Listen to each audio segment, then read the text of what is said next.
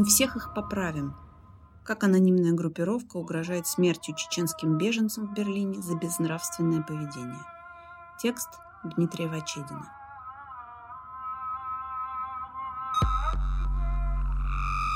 Поздним сентябрьским вечером 2016 года эротические фотографии 20-летней Мадины из украденного мобильного телефона были отправлены всем контактам девушки.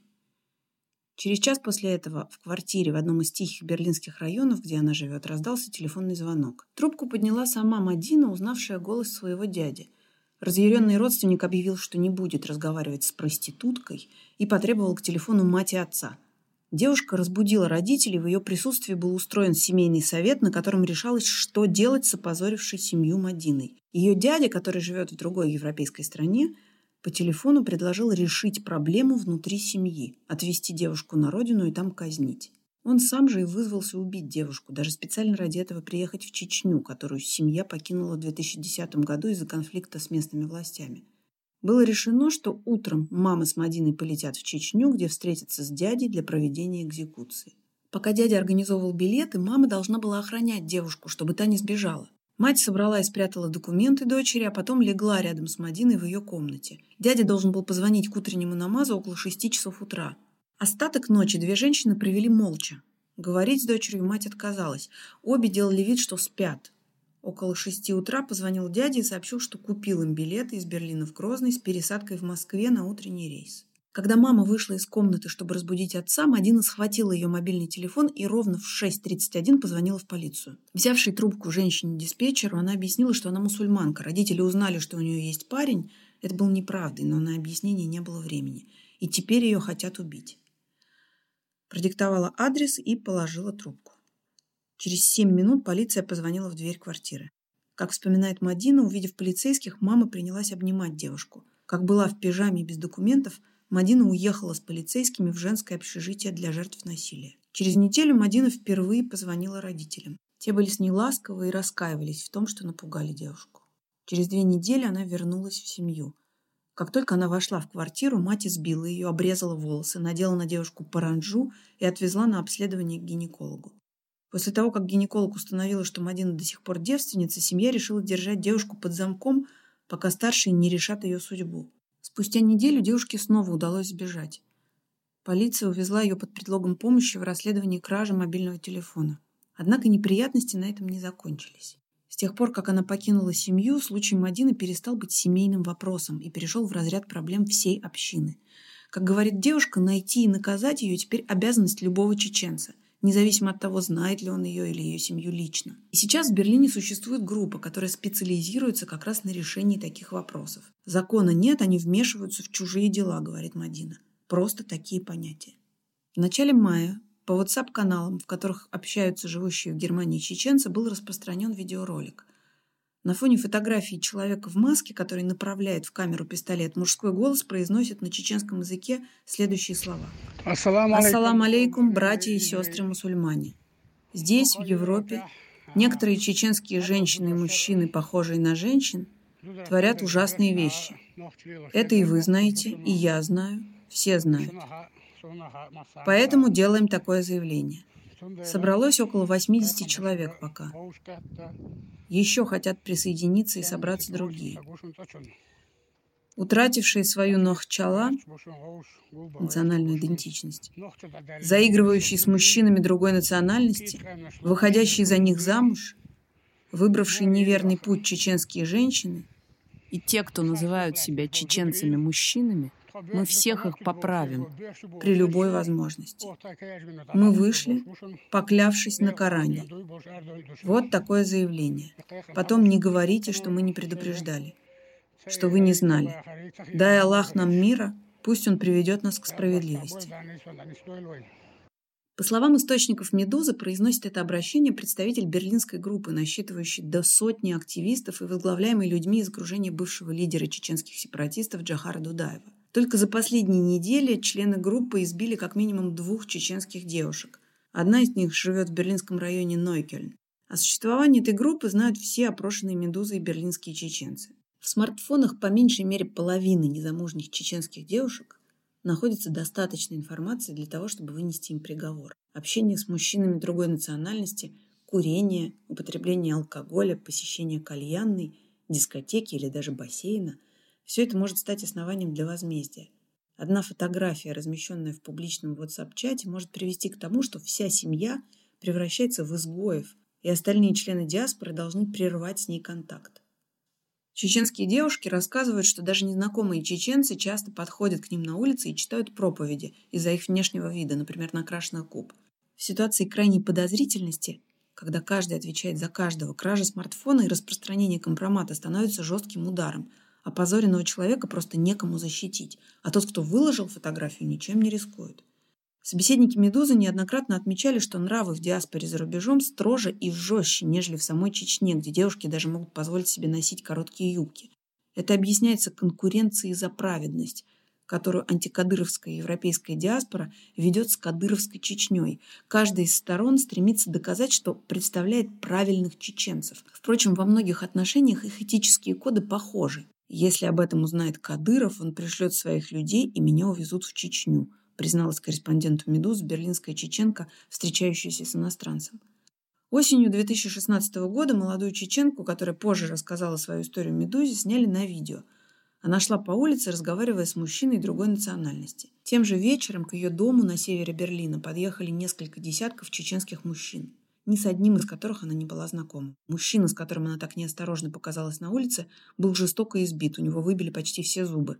Девушке удалось спрятаться. Я вот думаю, какое вообще дело им до моей личной жизни. Я их не знаю и знать не желаю. Я им ни сестра и ни дочь. Моя личная жизнь касаться никого не должна, говорит собеседница Медузы. По ее словам и по словам других чеченцев, нарушителей закона, несмотря на все угрозы, становится все больше. Переехавшие в Германию чеченские девушки ходят в немецкие школы, где, среди прочего, есть уроки сексуального воспитания, или на курсы немецкого языка, где они могут общаться с людьми из других культур. Две девушки признались Медузе, что пытались носить хиджаб и держаться чеченских традиций, но не смогли вынести лицемерие этой двойной жизни. Даже в хиджабе меня называли проституткой, например, за накрашенные глаза. Тогда я подумала, для кого я стараюсь, говорит одна из них. Чтобы тебя все уважали, надо надеть хиджаб, опустить глаза к полу и безвылазно сидеть дома. Но кто хочет так жить, недоумевает другая. После своего второго бегства из семьи Мадина скрывается от представителей диаспоры. Она постриглась наголо, вставила в глаза линзы другого цвета, планирует сменить имя и лечь на пластическую операцию. «Если не поменяешь имя и лицо, тебя найдут и убьют», — объясняет она. Ситуация девушки почти безвыходная. Для смены имени ей необходимо обращаться в российский паспортный стол, что равносильно сдаче с повинной. С отличием окончившая немецкую гимназию девушка сидит целыми днями дома. Выходить просто опасно, ее ищут. «Я не хочу быть чеченкой», — говорит она.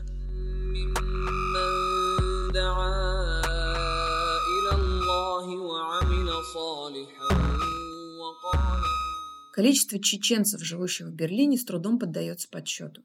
По данным Франкфурта Альгемайна, только за последние пять лет Германия приняла 36 тысяч чеченцев.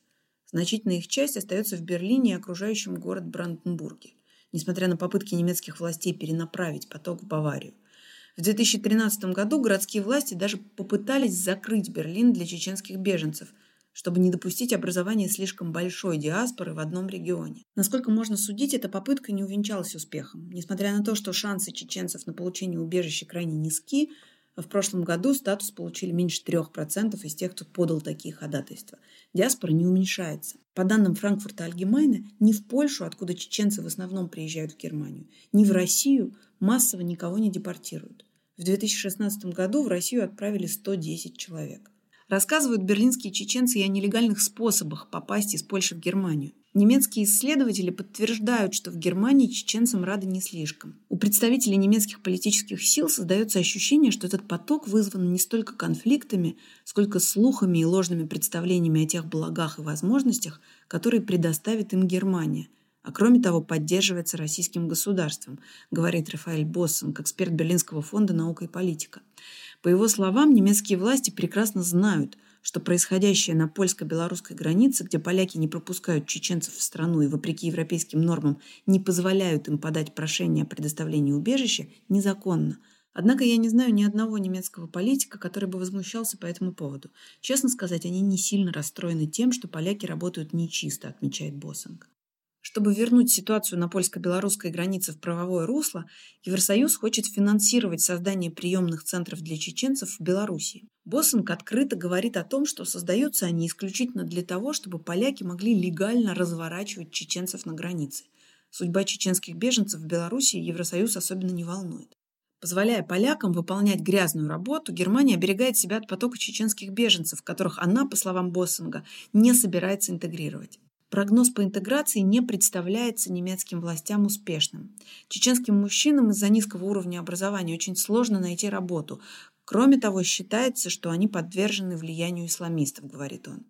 Председатель Германо-Кавказского общества Экихард Мас, напротив, считает, что хотя у России получилось навязать Европе образ чеченца как человека насилия и террориста, абсолютное большинство живущих в Германии чеченцев успешно интегрируются, а проблемы возникают лишь с незначительной и маргинальной частью диаспоры.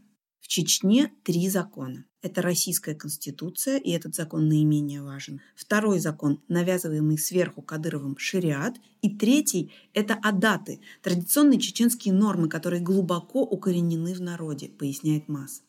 По его словам, в Германии бывают случаи, когда адаты противоречат немецким законам, что приводит к серьезным конфликтам, но это случается достаточно редко. Бывает, что муж бьет свою жену, но не так часто, как у русских, говорит он.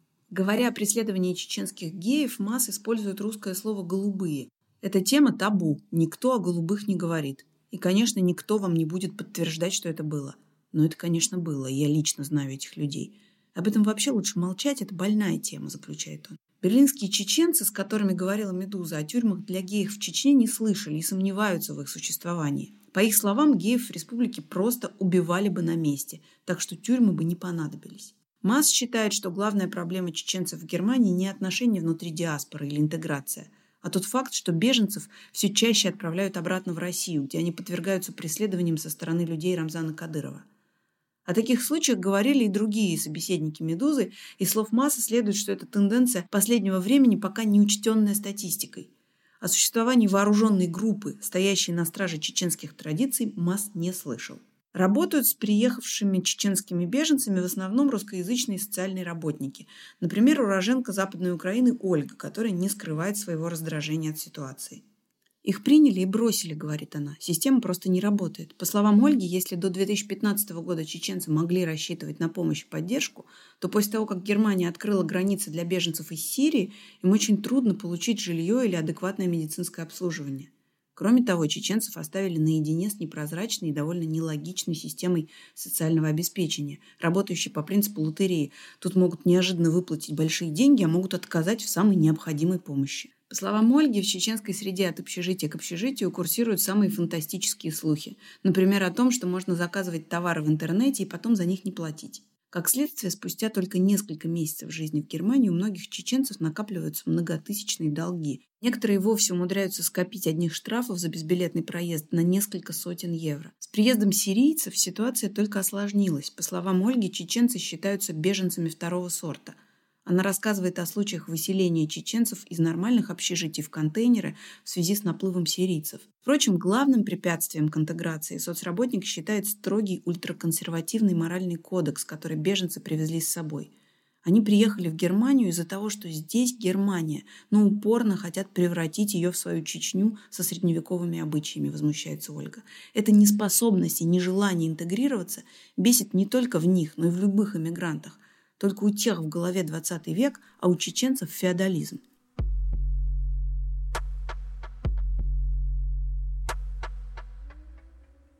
Валиду около сорока.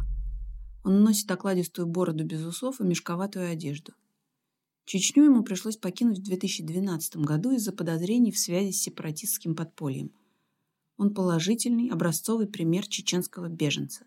Не связан с криминалом, не создает проблем для социальных служб – Вместе с женой, мамой и четырьмя детьми он уже пять лет живет в общежитии для беженцев в одном из пригородов Берлина. Семья помещается в тесной трехкомнатной квартире, где основное место занимают кровати.